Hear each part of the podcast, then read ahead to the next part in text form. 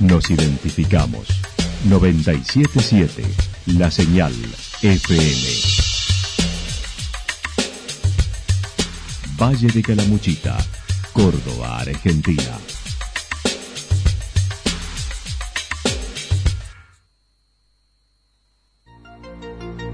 El más completo resumen de las noticias de la región, encontralos todos los días a las 12 y 30, a las 16 y a las 22 horas. Panorama de noticias. Por la 977, la señal FM nos identifica también con las noticias.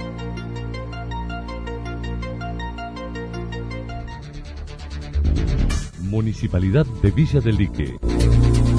Una forma de vivir. Gestión Ricardo Zurdo Escole.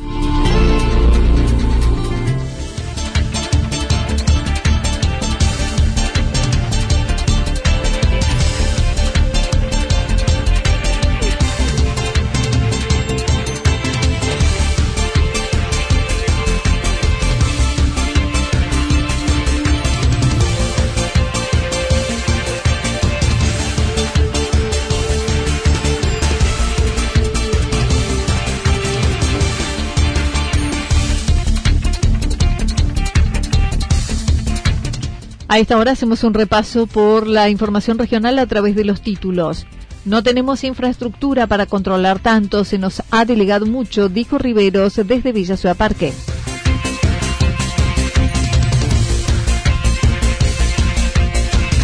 Una réplica del carro de Belgrano en el Museo del Carruaje, celebrando el año belgraniano. La actualidad en síntesis. La actualidad en síntesis. Resumen de noticias regionales producida por la 977 La Señal FM. Nos identifica junto a la información.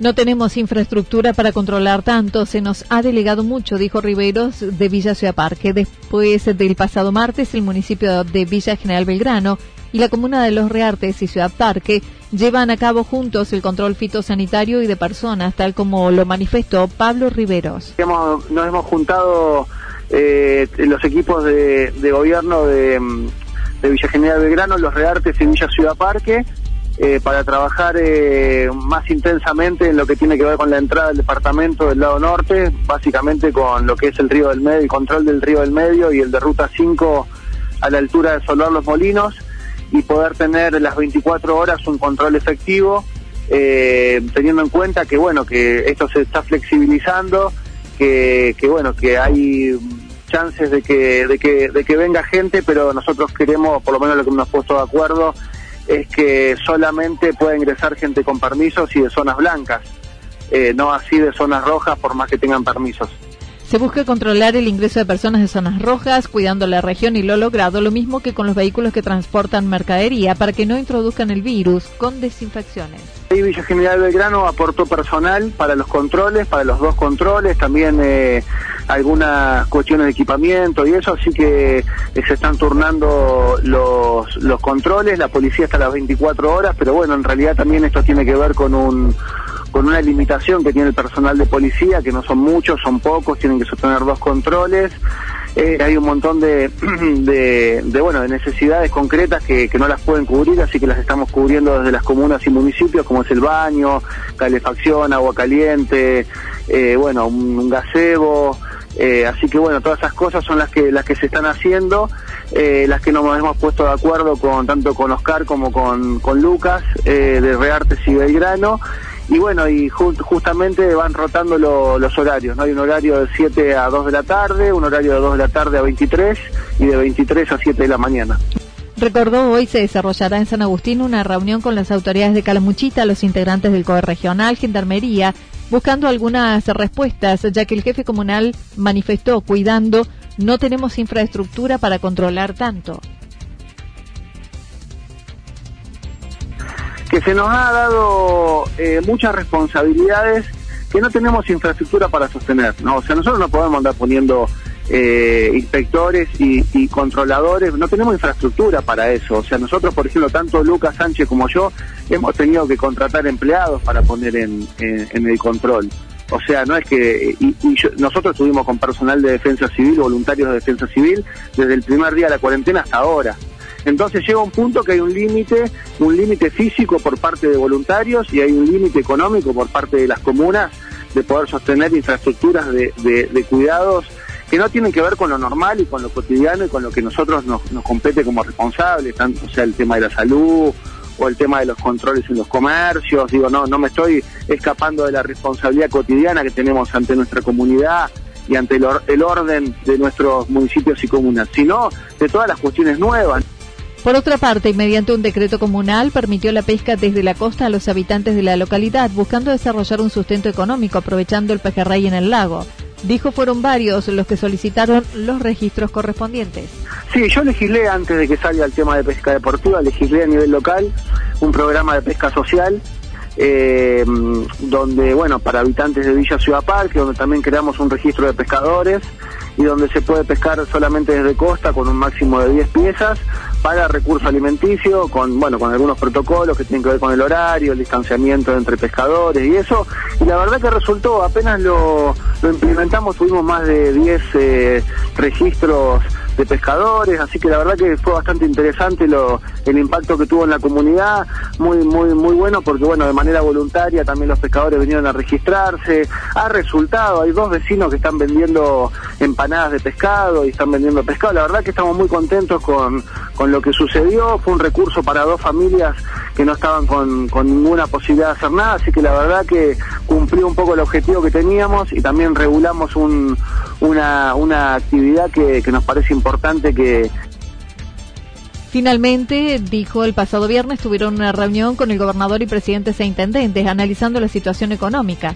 En breve se iniciará la obra pública luego de la firma de convenios en el ámbito nacional con Martín Gil para llevar adelante la obra de agua. nosotros tenemos dos firmas de convenio ya que, estamos esperando la, la transferencia del dinero para empezar a ejecutarlas. Eh, las obras que tienen que ver justamente con la infraestructura de agua, que es una de las la principales demandas que tiene nuestra comunidad. Así que esperemos, estamos esperando muy ansiosamente eso. Tuvimos una reunión por Zoom eh, con, con Martín Gil, que es el secretario de Obras Públicas de la Nación, la semana pasada, creo que fue a principio de semana, donde en junio se comprometieron a, hacer los depósitos correspondientes a esos proyectos que ya están firmados los convenios con, con el Ministerio de Obras Públicas de la Nación y que bueno, que la verdad que están en tiempo y forma porque si nosotros logramos hacer una buena obra de infraestructura de agua, vamos a llegar al verano, que es donde se empiezan a complicar estas cosas de manera mucho mejor, digamos, no, te, no sé si con, con el problema solucionado al 100%, pero sí con, con gran parte del problema solucionado y por supuesto que con un mejor servicio.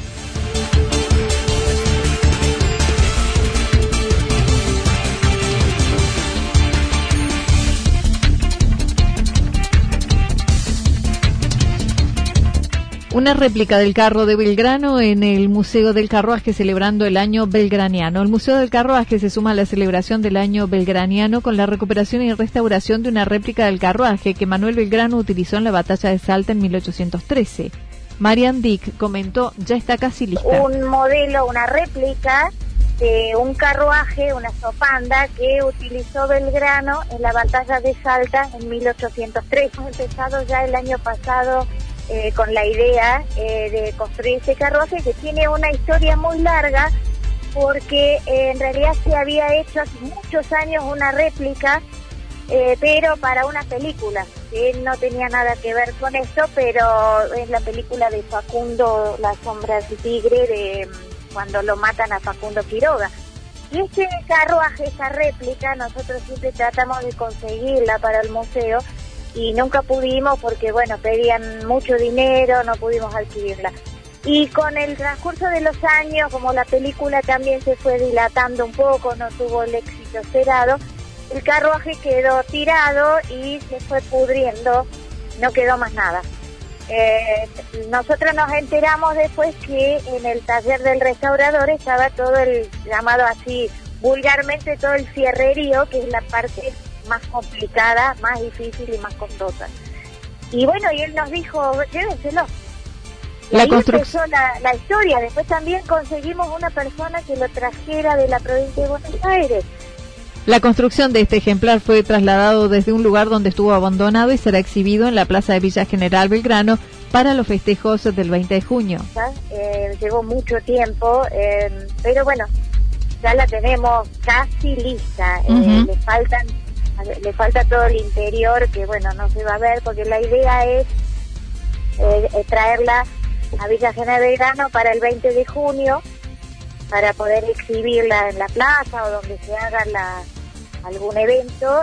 Ya estoy en, comunicación con, la gente de, cultura y de turismo. Y, em, y bueno, y después este, ir terminando de a poco lo que lo que va faltando, que básicamente es la parte interior, que es el tapizado y y estas cosas que también es bastante costoso. Y eh, ahora lo último que falta, el último detalle que falta son los cueros, que son las sopandas que sostenían la caja eh, como una especie de amortiguación porque en esa época no había elástico. Es un carruaje bastante tosco, muy viejo. El, el, bueno, el original se encuentra en el Museo de Luján y junto con otra sopanda que está al lado son los carruajes más antiguos que se conservan en el país. Estimó tiene un largo de 5 metros, es muy rústico por lo viejo y muy alto. Luego, si se consiguen los traslados, podrá estar presente en la posta de Sinzacate en una exhibición de cochería para septiembre y en Salta el año que viene.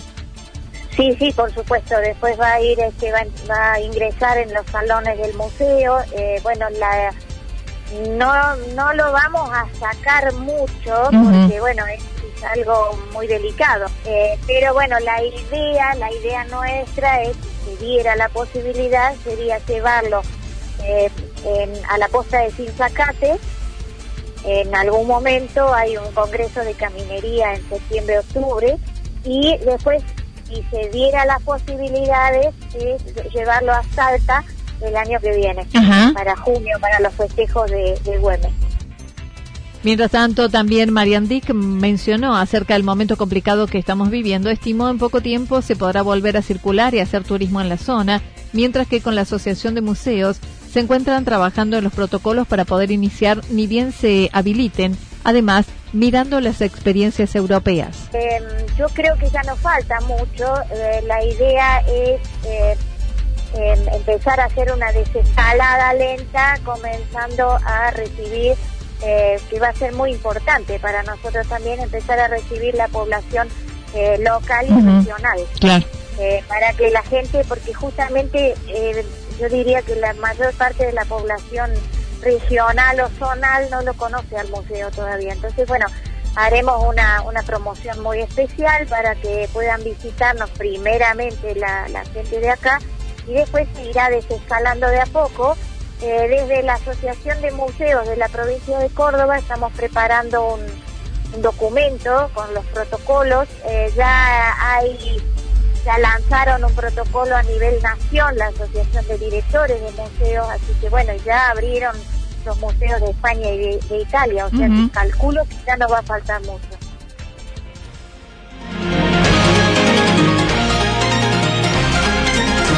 Toda la información regional actualizada día tras día. Usted puede repasarla durante toda la jornada en www.fm977.com.ar. La señal FM nos identifica también en Internet.